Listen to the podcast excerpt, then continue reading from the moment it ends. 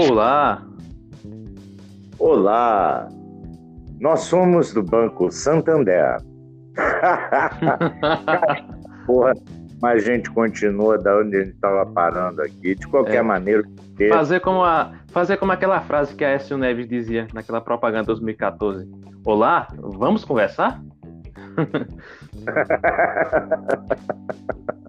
Olá, vamos fazer o exame de próstata no PT? Pronto. Ele já tá de 4 há um bom tempo para isso, viu? Hã? Ele já tá de 4 há um bom tempo para isso, viu? Pois é, tá pedindo e agora o Lula. Não, agora o Lula. Lula passa de todos os limites, o Bolsonaro passa de todos os limites. Eduardo Bolsonaro cagado. Mas eu queria dar um, uma notícia ruim embebida Nossa. de notícia boa. Ah, Opa. Qual é a notícia ruim? Vai ter tentativa de golpe, sim, muito possivelmente. Qual é a, tent... a notícia boa embebida nela? Vai ter resistência de dentro dos quartéis. E eu digo isso, já falei na tua live, já falei em outras também. Eu quero Inclusive, deixar bem claro, em, em 64 teve resistência nos quartéis, né? Vou lembrar isso. É, foi desarticulada pelo próprio Jango, né? O Jango, ó, a gente vai resistir. Não, não resistam. Só que agora não tem freio. Porque é inacreditável. Eu vou morrer sem acreditar. É a última fé nos militares que eu deposito na minha vida. Eu não acredito que eles vão perpetuar um boçal miliciano no poder. Jogar toda a tradição militar no lixo. Né? Duvido. Rapaz. Não. Olhe, os militares que estão no, lá no, no poder, no grupo de Bolsonaro, não parecem muito preocupados com a tradição militar, não, hein? É, mas Nada preocupado. Lá são do grupo Olavista. Se você pegar esse boçal do general Heleno, ah, general Heleno, se você for ver a carreira militar, ele foi chefe de gabinete de um nazista chamado Silvio Frota. Quem me conhece sabe que, mesmo tendo sido adversário meu, tenho um profundo respeito da memória do general Gaio. Foi o homem que lutou dentro dos quartéis, dentro das Forças Armadas, para reconduzir o Brasil à democracia. Mas, é... por outro lado, essa recondução à democracia é também não, não ocorreu em um momento que estava havendo insatisfação econômica e não seria também uma forma de acalmar as massas? Não, não, não. Porque se você. Eu estou gravando um episódio sobre a biografia do Gaio. Quando o Castelo, que sempre relutou em dar o golpe de 64, ele sempre foi da parte legalista, mas havia Guerra Fria e uma pressão insana dos Estados Unidos para que Brasil era o medo dos americanos. Nós vivíamos um tempo de paranoia e paranoia com alguma razoabilidade por conta da Guerra Fria. Já tinha Cuba, teve a crise dos mísseis. Para quem é mais novo, anota o que o velho louco está falando, vai dar uma googleada aí. Ah, tem matéria legal na Fundação Getúlio Vargas também a respeito desses temas. Então, não tinha como resistir. Qual era do golpe militar? Voltar à democracia com eleições, varrer os comunistas. O ato institucional número um serviu para isso, né? para cassação de vários políticos, para limpar a área daqueles que os Estados Unidos e parte dos militares julgavam os mais, os mais perigosos para uma democracia burguesa e convocar eleições gerais, no máximo em três, quatro anos, ter eleição, inclusive presidencial. Nisso, a extrema-direita do Exército Brasileiro, do Costa e Silva, tentou um golpe em cima do Castelo. Um golpe em cima do Castelo Branco. O próprio safado, malandro Costa e Silva disse: Ó, oh, Geisel, oh, Geisel. Era o chefe do gabinete do Castelo. Chegou para o Geisel, para o Castelo, então presidente da República, e disse: ah, evitei isso.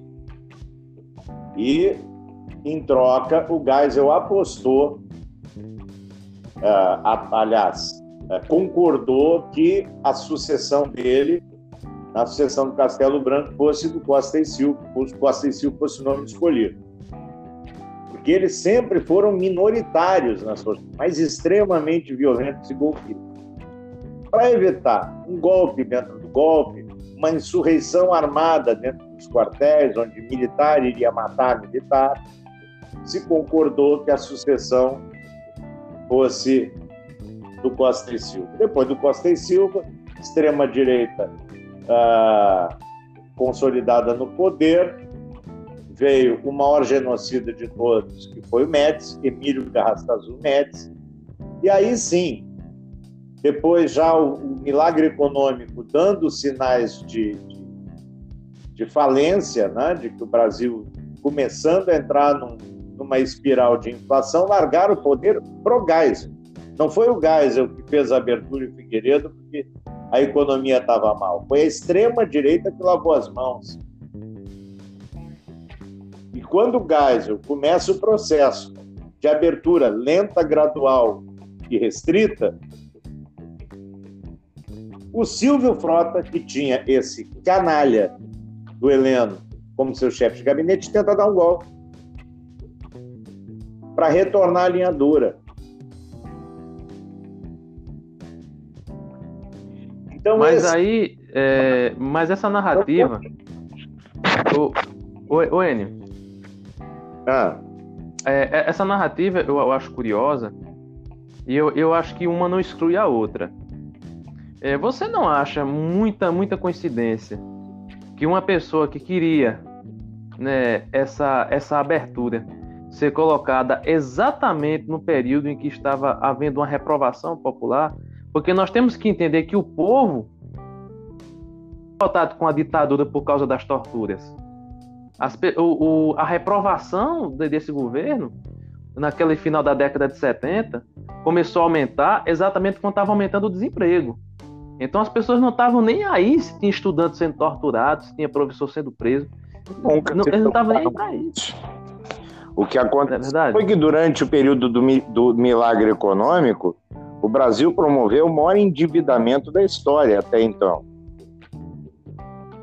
E os bancos internacionais não são pródigos em entender que são amiguinhos e que tudo bem, diminui o juro, não. Querem extorquir. E foram empréstimos com cláusulas draconianas que o Brasil assinou, principalmente durante o período do Médici, mas também no período do Costa e Silva. Principalmente os dois últimos anos do Costa e aí, é, aí, e aí que eu digo a você que a narrativa, eu, no meu entender, uma narrativa não exclui a outra. Sim, mas Porque exatamente quando, quando estava ocorrendo o milagre econômico, foi quando os monstros entraram no poder sem dó nem piedade. Mas quando começou a haver uma reprovação, não importa o quanto um governo ele é opressor, ele precisa da aprovação popular. O próprio Hitler sabia disso e usou isso a favor dele muito bem. Mas quando a situação do Brasil, após passar o milagre econômico, após a taxa de desemprego começar a aumentar, após, a, após as pessoas sem ter comida na mesa, que uma coisa que a esquerda precisa saber, o trabalhador ele não está nem aí para quem é esquerda nem para quem é direita. Ele quer saber quem coloca comida no prato dele. Quem coloca, ele apoia. É menos assim que eu compreendo, porque é isso que eu tenho visto no decorrer da história do Brasil. Foi assim na ditadura militar, durante o milagre econômico. É verdade, Historicamente é uma realidade. Nunca houve, de fato, um processo de educação que fosse libertador. Eu não estou falando desse construtivismo barato da esquerda, não.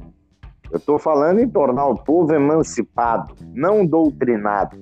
Há uma diferença entre você forçar uma narrativa de extrema esquerda dentro da escola e você dizer para o cara, olha, isso é direita, isso é centro, isso é esquerda. São ideias econômicas da direita, do centro, da esquerda. São ideias com relação a minorias da direita, do centro, da esquerda. conservadorismo é isso, progressismo é aquilo. Naturalmente, pela condição social, eles vão se alinhavar com a ideia mais progressista, com uma ideia, no mínimo, de centro-esquerda. Isso é natural. Isso não é doutrinação. Só que a esquerda, lamentavelmente, até hoje nunca soube fazer isso. De Porque forma alguma. Usa dos mesmos expedientes da direita. Usa da ignorância do povo, usa de projetos sociais. Né? Como dizia o grande líder da Igreja eh, Universal do Reino de Deus, Edir Macedo, ele pesca os cristãos com merda. A esquerda com bota. Até hoje. Cara. Cara. Ciro e algum, é... alguns poucos companheiros, até de outros partidos, não gostam disso. Não usam dessa prática. E mesmo assim são poucos. Não pensamos, nós não pensemos nós que um governo de Ciro vai ter as mil maravilhas, a, a ética vai ser hegemônica, porque não tem tantos homens republicanos para compor um governo federal. Claro que alguns vão ser ladrões, vão ser safados, mas você não vai botar quadrilha. Isso Ciro deixou bem claro. Não vai se colocar quadrilha no poder. Mas enfim. Mas é... aí tem uma questão a ser vista. É, só só, só para fazer esse comparativo, então perceba na época da ditadura militar, as pessoas queriam que um governo que colocasse comida na mesa delas. E aí é que vem as impressões que as pessoas têm da ditadura. Por quê? Aquela classe que aquela classe que estava nas fábricas, aquele cara que foi promovido para encarregado numa firma e recebeu um salário melhor durante o milagre econômico, ele vai dizer que o período militar foi um período bom. Ele não vai dizer que foi ruim. Aquele cara que durante a ditadura militar, na época do milagre econômico, saia do emprego e entrava no outro em seguida, ele fazia, militar era, era bom demais. Durante não faltava emprego para mim. O, o pobre tomava cerveja e tinha o seu fusquinha. Virou Exatamente. Um... Lula, inclusive Lula tinha um, né? é. E parece que também é muito agradecido àquela época. então, olha só. Mas acontece, a, a, acontece que eu queria exatamente casar. O, o, eu queria somente casar minha narrativa com a sua. Não, então perceba, foi... quando começou a aumentar o desemprego, depois daquele período de milagre econômico, que a insatisfação popular começou a aumentar, qual foi a estratégia? Entrar no poder uma pessoa que queria uma abertura. Entrar no, no, entrar no poder militar uma pessoa que queria dar uma abertura maior. E foi exatamente nessa abertura maior que o PT, que o PT ganhou espaço para se formular como partido. Por quê? Porque os sindicatos queriam a representatividade partidária. E foi no PT que encontraram isso, na, naquele período de abertura, no início da década de 80.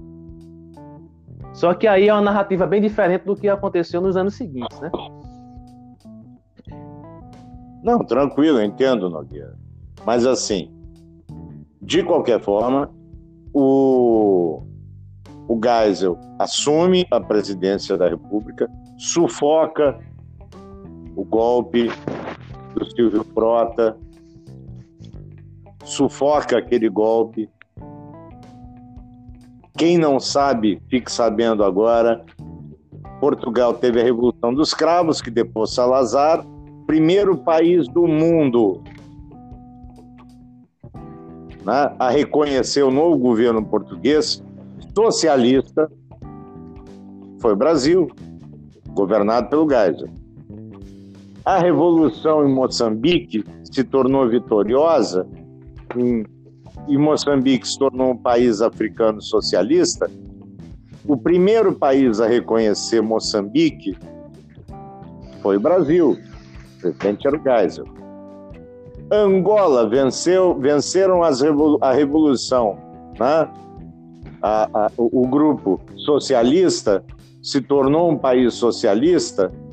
Aliás, a bandeira de Angola é linda, né? É uma engrenagem no lugar da foice e é um facão Isso. no lugar do martelo. Eu acho muito bonita a bandeira de Angola. O primeiro país a reconhecer foi o Brasil, que vivia sob ditadura militar e o presidente era o Geisel. O Brasil fez um acordo nuclear com a Alemanha, que redundou nas usinas Angra, né, usinas nucleares de Angra, contra os interesses dos Estados Unidos e contra os interesses da União Soviética. Você consegue entender isso? E peitou. O Brasil refina, refina o seu, seu, seu, seu urânio em centrífugas, que a tecnologia é brasileira e é a melhor tecnologia de, de, de, de, de centrífugas do mundo. Quem queria acabar com isso eram os Estados Unidos. O Brasil peitou. Aí, já na época do Figueiredo, se não me engano, final da época do Geisel. Começo Figueiredo. O submarino nuclear brasileiro começou o projeto no final do governo Geisel, contra a pressão do mundo inteiro. Geisel peitou. Geisel depois fez um acordo com Ayatollah Khomeini. Khomeini, o inimigo, o grande satã dos os, grande satã para eles eram os Estados Unidos e eles pertenciam ao eixo do mal. E o Brasil fez um acordo nuclear com o Irã e foda-se os Estados Unidos. Agora eu pergunto para quem está ouvindo: será que esse grupo de militares com essa postura nacionalista, apoiaria o Bolsonaro e o entreguismo dele? De maneira alguma. E é por isso que o Bolsonaro tomou para si o comando do grupamento de artilharia do Planalto. A artilharia serve para evitar que tropas entrem. Brasília, como se diz, né? é, geograficamente, é um planalto, ou seja, de fora vão ter que subir então a artilharia tornaria Brasília quase que inexpugnável. Tem, a base, tem uma base aérea próxima ali, que é que daria cobertura, e os Gripens vão todos para lá, assim que chegarem. Essa questão das milícias e também o suporte do governo Bolsonaro. Por quê? Porque ele tem parte menor da caserna para dar o golpe, precisa da banda podre das polícias. Por isso a dificuldade agora de se rastrear, porque o rastreio de armas e munições o Bolsonaro acabou. Aumento de munição, né? máximo de munição por cada pessoa que tem uma arma registrada. Toda a facilitação para as milícias e para milicianos, não só os milicianos bandidos do Rio de Janeiro, mas para grupos paramilitares. Por quê? Eu digo, se o Bolsonaro tem todos os militares para dar um golpe, para que ele quer armar os macacos dele? Se eu tenho todos os tanques para botar na rua, por que, que eu vou precisar do grupo de 300, ou de 400 ou de 500? Porque eu não tenho, né? Porque de dentro da caserna tem resistência. É só a esquerda não apatifar. Eu até estava naquela de ter que resistir a esses grupos fascistas. Não, não, não, não, não, não. Convém até medir força para dizer que a gente está vivo, mas não se exceder. Porque aí pode acontecer a unificação dentro da caserna. Até agora, eu quero ver quem é que fica ameaçando. Nogueira, se eu chegar para ti, a gente brigar no bar, eu ficar dizendo que eu vou enfiar a mão na tua cara, sabe quando é que eu vou enfiar? Nunca. Porque quem vai bater não avisa. Exatamente. Eu te dava uma cadeirada, Nogueira. eu não ia saber o que aconteceu. O, não, o N, eu só, eu, eu só queria. Eu, eu, sei que isso não é, não é a pauta, né? Que o foco que você está falando é sobre Bolsonaro e essa tensão no, de um possível golpe, eu só, eu só queria trazer um adendo em relação à questão da África, né? É, que você fez uma observação que eu achei maravilhosa, que essa questão de Ernesto Geisel ter reconhecido muitos governos africanos. É, a primeira observação é que esses governos africanos, essa, esse processo de libertação da África, ele se deu com influência muito forte do, é, da esquerda na África Mas a esquerda, quando chegou à África, ela também teve uma certa fusão ideológica com o panafricanismo. Não foi somente é, a, a, ideologia deles não era so, focada somente em classe, mas começou a focar, ah, tá. também no combate ao racismo. E aí, inclusive, nós tivemos um político panafricanista bem atuante no Brasil que eu achei, que foi Abdias Nascimento. E aí, o que foi que aconteceu? Teve essa fusão né, da, da esquerda com o panafricanismo, e a, o que fez com que eles conseguissem a libertação nos países africanos foi exatamente o diálogo com a classe trabalhadora, né? chamando para a luta, falando das injustiças que estavam sofrendo, enfim. Qual foi o problema? Líderes africanos, como por exemplo Kwame Nkrumah e, e outros mais, eh, tiveram problemas, né? Conseguiram a independência dos seus países mas o, o, dentro do próprio país, pouco tempo depois houve um golpe, houve golpes militares depois, sabe? É, Kwame Nkrumah foi um bom exemplo, do, talvez o maior líder negro, um dos maiores da África. E ele sofreu um golpe militar, morreu sem, morreu fora da África, né? Quando estava viajando para a Europa, deram um golpe militar e ele não pôde voltar. E teve outros exemplos.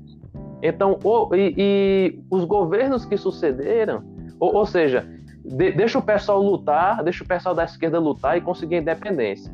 Depois que consegue a independência, o país é nosso. Isso aconteceu. Isso justifica o fato de que esses governos que estão lá é, colocaram alguns países no mar de corrupção. Hoje você tem países na África com grande índice de corrupção, mas, mas não foi dos governos que conseguiram a libertação da África. Foi dos governos que tomaram a África, dessas pessoas que conseguiram a libertação da África. Né? Mas isso também isso não, não tira o respaldo de Ernesto Geisel ter reconhecido esses países africanos. Isso foi uma, foi uma coisa muito positiva. Não, primeiro, é, voltando. Mundo, em ambos os casos. Exatamente, isso é totalmente positivo. Porque se fosse Bolsonaro, se fosse Bolsonaro, não reconheceria jamais, eu tenho certeza disso. O Geisel introduziu no Itamaraty a doutrina do pragmatismo. É importante ter influência na, na África, é. Então foda-se que é comunista. É importante Exatamente. ter influência no Oriente Médio e não adianta Israel, porque Israel é casado de comunhão de bens com os Estados Unidos.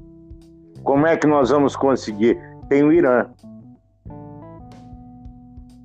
Então, parte da tecnologia nuclear que nós recebemos da Alemanha, conhecimento, foi para o Irã. Exatamente. E essa parte que eu quero focar com você. Então, assim, é... o, que, o, o que Ernesto Geisel... E eu é... sim, a ditadura que eles implantaram, olha a inteligência estratégica, que hoje parece que abandonou a caserna. A inteligência brutal desse homem. Não. Então vem aqui, derrube a gente. Querem o medo dos Estados Unidos, Guerra Fria, medo do comunismo, então tá, derruba a ditadura de direita que a gente tem aqui. Porque nós vamos fazer essa porra desse acordo. E foi assim com Itamaraty, com hombridade. E hoje, quem é o nosso chanceler? Esses homens da caserna, se tem ainda esse pessoal do grupo da Sorbonne, esse pessoal mais culto, esse pessoal com a tradição nacionalista, eles não vão mostrar a bunda para o Bolsonaro, eles não vão deixar o Brasil de mão beijada. Eles são direita, não deixariam o Brasil de mão beijada para um PSTU, para um PSOL, para um partido mais à esquerda, mas também não deixariam o Brasil de mão beijada para essa cambada de bandidos, bandidos de baixíssimo nível é, mas é, nós podemos ver também outros perigos além disso, né? Pode não deixar nas mãos de Bolsonaro, mas pode querer de volta para a mão de um deles. Quem garante que não? Esse grupo tem um perfil legalista histórico. No máximo, eles ficariam até o final de um, de um mandato do Bolsonaro. Note, Mourão não é um deles. Mourão é do grupo do Heleno. O interessante é que as pessoas esquecem quem era o Mourão antes de 2018, né? Essa cambada pra rua. Fazem as reformas que eles querem, certamente vão afastar algumas pessoas da esquerda do cenário político. Acredito que o Ciro não seja uma, porque a esquerda vai continuar melhor que continue nas mãos de um nacionalista. Mas é incerto. Agora, se tentar o golpe, tem contra-golpe de dentro da casela. Mas, Enio, aí vem a pergunta, Enio. É, eu, não, eu não acho que Ciro seria perseguido por eles, até porque esse projeto nacional de desenvolvimento é, seria interessante para qualquer governo. Sim. É, independente, independente de ser esquerda, direita, militar. Um, um, qualquer governo que tenha um perfil nacionalista iria se interessar por esse, por esse projeto. Com alguma esquerda, eles, teriam, eles não têm como erradicar a esquerda. Eles, por uma questão de ódio, da intolerância disso, muitos companheiros honrados, briosos, que estão mais à esquerda, talvez seriam fossem afastados da política. E vamos combinar, né? Quem é de esquerda e é ladrão, a gente sabe quem está falando, tem mais que se, né? que cifo. Mas enfim. Ô Nogueira, Oi. agora a gente não pode tardar de soprar 40 velhinhas para o PDT. Vamos encerrar essa conversa maravilhosa. Eu garanto a vocês, com certeza o pessoal está ouvindo do começo até o fim, parte 1, parte 2, puto da vida porque não tem parte 3, quando o convidado é ótimo, e essa é a maravilha. Mas, Nogueira, vamos, vamos nos encontrar mais vezes com outros temas, vamos discutir cultura com mais gente, quero mais gente, estou Estou com contato aí com o pessoal do Movimento Cultural lá de Porto Alegre também para discutir com a gente. Vamos fazer isso aí. Maravilha. Eu só quero encerrar com uma mensagem. Eu só quero encerrar com uma não, mensagem. Que...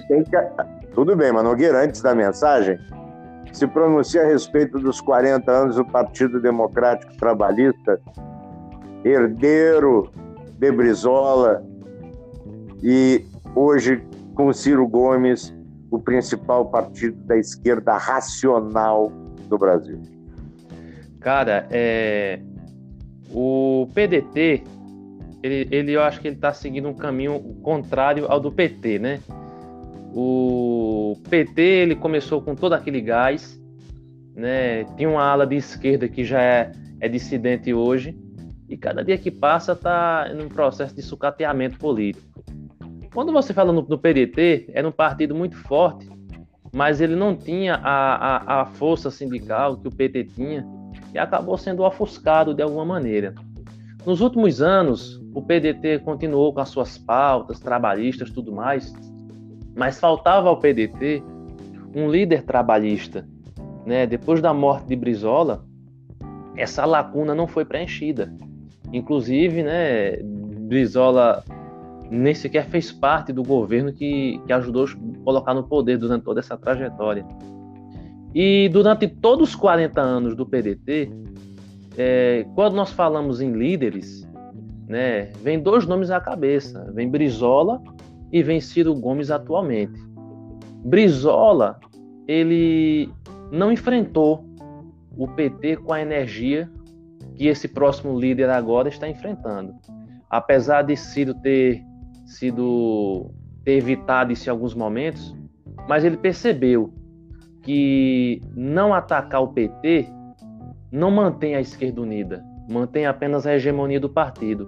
Isso me deixa muito feliz porque está levando o PDT a um, a um patamar que, que ele nunca chegou, que é exatamente criar uma frente de esquerda sem hesitar, sem hesitar criticar o que há de errado na, na esquerda que criar uma frente de esquerda levando em conta o que tem agora. Olha só, no Brasil seria muito bom se houvesse uma revolução socialista, mas a conjuntura social não permite isso. Então o que é que pode ser feito hoje se nós chegarmos ao poder? Pode ser feito isso, isso, isso e isso. Há um projeto de nacional desenvolvimento em um partido que tem uma tradição trabalhista. Então, o PDT, nos seus 40 anos, tem apenas o que comemorar tem somente o que comemorar, porque está se livrando desses grilhões do PT que tantos partidos de esquerda fazem questão de ficar presos. Sobre a questão do golpe, temos que lembrar de uma coisa: qualquer golpe militar, para ele acontecer, tem que haver apoio de uma boa parcela da população. Não sei se Bolsonaro tem esse apoio atualmente, e ele está conseguindo isso através de fake news, através da distorção da verdade, mas todos, todos, todos os setores que deram golpes em qualquer período da história, houve uma parcela da população que estava pedindo isso. Por isso que não é à toa que todo fim de semana tem bolsomínio na rua, gritando contra o STF, contra o Congresso, mandando fechar o Congresso. Da mesma forma que em 64 houve um aparelhamento da mídia para, para querer intervenção militar. E onde é que se coloca o PDT à frente disso? O PDT está se colocando ao lado da coerência, reconhecendo que existe um setor militar que é fiel à sua pátria, mas reconhecendo que existe um setor militar que é traidor da pátria. Então, diferente do PT que está acovardado, o PDT já mostrou sua posição. Não haveria maneira melhor de se comemorar as 40 velinhas do PDT do que dessa forma está comemorando com velas de ouro, cara. Só tem, só tem que comemorar. Eu, eu acho que nunca o PDT esteve com um posicionamento tão forte, tão firme em relação a buscar a liderança de um país e implantar realmente um governo trabalhista e não populista. Só algo que comemorar, cara. Uma pessoa de esquerda de verdade, é, com certeza se sente orgulhosa ao estar nesse grupo. E se alguém fizer bobagem, que seja criticado. Nogueira, eu estava pensando assim, estava pensando em Chico, né? Eu sou ateu, eu estava pensando em gente humilde. E eu que não creio, peço a Deus por essa gente. É gente humilde, que vontade de chorar. E nesse momento, nesse momento, eu que não creio, vi Brizola sorrindo para cima de Brizola abençoando Ciro como seu herdeiro legítimo. Independente de ter sido ou não o construtor do PDT, representa até o último fio de cabelo, e ele, Brizola, tinham poucos. O que Brizola fez, a coragem de Brizola, o destemor de Brizola, Brizola na legalidade, Brizola enfrentando o sapo barbudo, Brizola combatendo o colo. Os filhotes da ditadura. Os filhotes da ditadura. Mas é isso, Nogueira. Te agradeço enormemente. Tivemos uma interrupção, mas então o podcast tem duas partes. Volte aqui.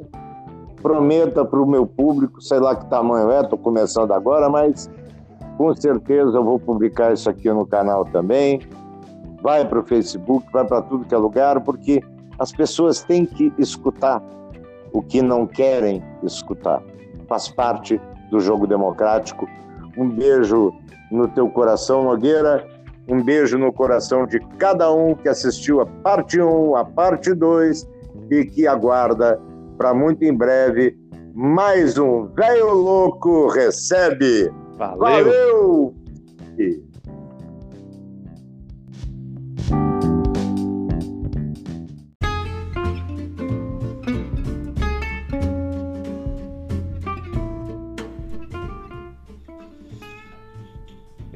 Eita, eita, eita, eita, eita. Hoje o dia amanheceu tão maluco quanto os outros. É nada demais. Mas olha só.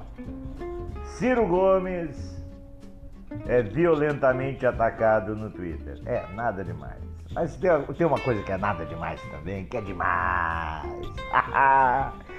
Dei uma olhada no Twitter do Ciro, companheirada. Dei uma olhada, dei uma olhada, vão se divertir. Bolsominions e Lulominions em completa harmonia batendo no Ciro. Isso, meu querido. Vai lá, poste o link, vai lá, acha o post. Isso aqui é um podcast, não tem como publicar. Enfim.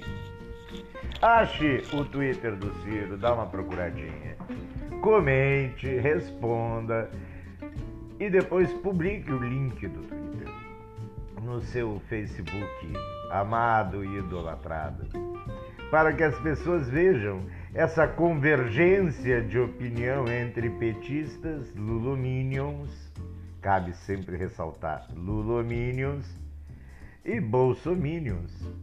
É um tal de chamar o Ciro de coroné, tem um que chamou de sardinha da Odebrecht, eles estão reciclando fake news até uma medida ecológica, né? A reciclagem de fake news. E você não vê um Lula ladrão, você não vê um fora Bolsonaro, você não vê porra nenhuma. Eles estão tomando cafezinho no mesmo lugar. Claro, café sofisticado, café colombiano, feito numa cafeteira italiana. Meu pai, como esse pessoal se dá bem é incrível. Depois dizem que são intolerantes. Não são. São com Ciro.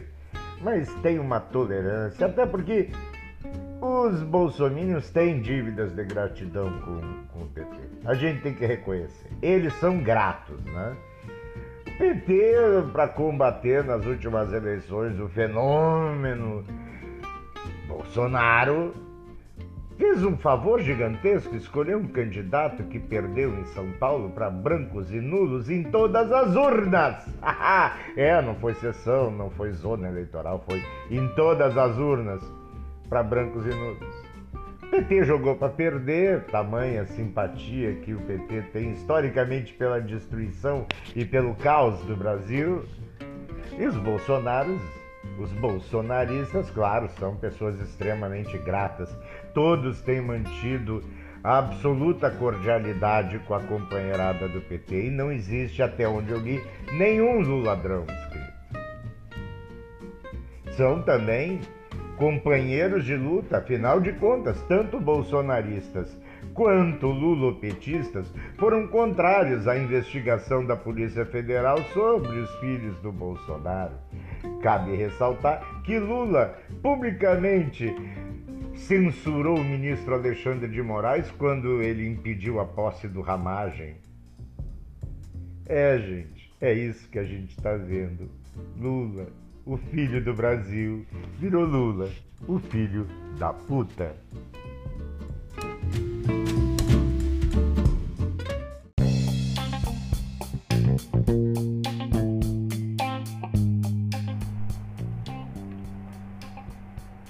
Epa, epa, epa, epa. Hoje, hoje, hoje, hoje, hoje, hoje, dia de hoje, o papo é sério. Já sei se tá afim daquela coisa de bom humor, mas o papo é sério. E é um puxão de orelha legal que eu vou dar a contragosto em todo mundo que tá achando ah, o Anonymous pegou ele. Agora as coisas mudam, tá aí. Vazaram até o telefone e o número do cartão corporativo. Vazaram o esquema, o esquema de, de roubo. Chinelo, chinelo, porque ele é um chinelo dos combustíveis. O mesmo esquema de superfaturamento dos combustíveis que ele tinha como deputado federal ele é tão filha da puta, tão ladrãozinho de galinha, que ele manteve como presidente o mesmo esquema que ele tinha como deputado federal. Pegando as brechas do legal, mas imoral. E agora, pelo que se vê, rompendo com o legal. Porque nada, não dá nada. Mas aí eu digo para vocês, não vai dar nada. Como assim, velho louco? Não vai dar nada. Ele cometeu crimes contra a Lei de Segurança Nacional ao estimular manifestações protofascistas e fascistas contra o Congresso Nacional, contra o Supremo Tribunal Federal. Hein? Aconteceu o quê? Querem que o velho louco gaste tempo precioso desse podcast elencando os crimes do Bolsonaro, é só você dar uma googleada aí, ou até mesmo uma youtubeada, que você vai achar vídeos, você vai achar matérias. Se você tiver algum aplicativo com jornais do exterior traduzidos para o português, como o velho louco aqui tem, você vai achar matérias no mundo inteiro a respeito disso. E nunca aconteceu porra nenhuma com Bolsonaro. Me compreende? Pois é. Por que que vai acontecer agora? Ah, velho louco, você não tem nenhuma coisa para nos dizer para alegrar o nosso coração militante, para nos dar esperança? Tenho. Tenho. Sabe qual é a única chance desse verme miliciano asqueroso ser apeado do poder? Sanções internacionais em massa. Nós estamos gastando todos os nossos cartuchos tanto da militância quanto dos nossos quadros políticos. E aí vamos passar pano no PT. Lula, Ciro e todos os demais líderes políticos do Brasil. Nas internas, instituições que já estão fragilizadas. Cadê o Ministério Público? Calado. Cadê a OAB? Calada. Cadê o Rodrigo Maia? Caladinho. Cadê o Supremo? Bate e assopra. Bate e assopra. Não importa o que o Bolsonaro faça. Sempre tem um Kleenex, entendeu? Um paninho, um papelzinho ali umedecido para ser passado nele, para ele ficar com um cheirinho bom, apesar de todas as merdas que ele fala. Então é isso, gurizada. Eita, uma boa! Ei, turma, principalmente vocês, nós, turma boa. É dizermos para o Ciro e para as outras lideranças que a questão tem que ser passada para a ONU, para outros países, pedindo socorro, que seja para o campo democrático popular da Alemanha, da França, da Itália, de Portugal,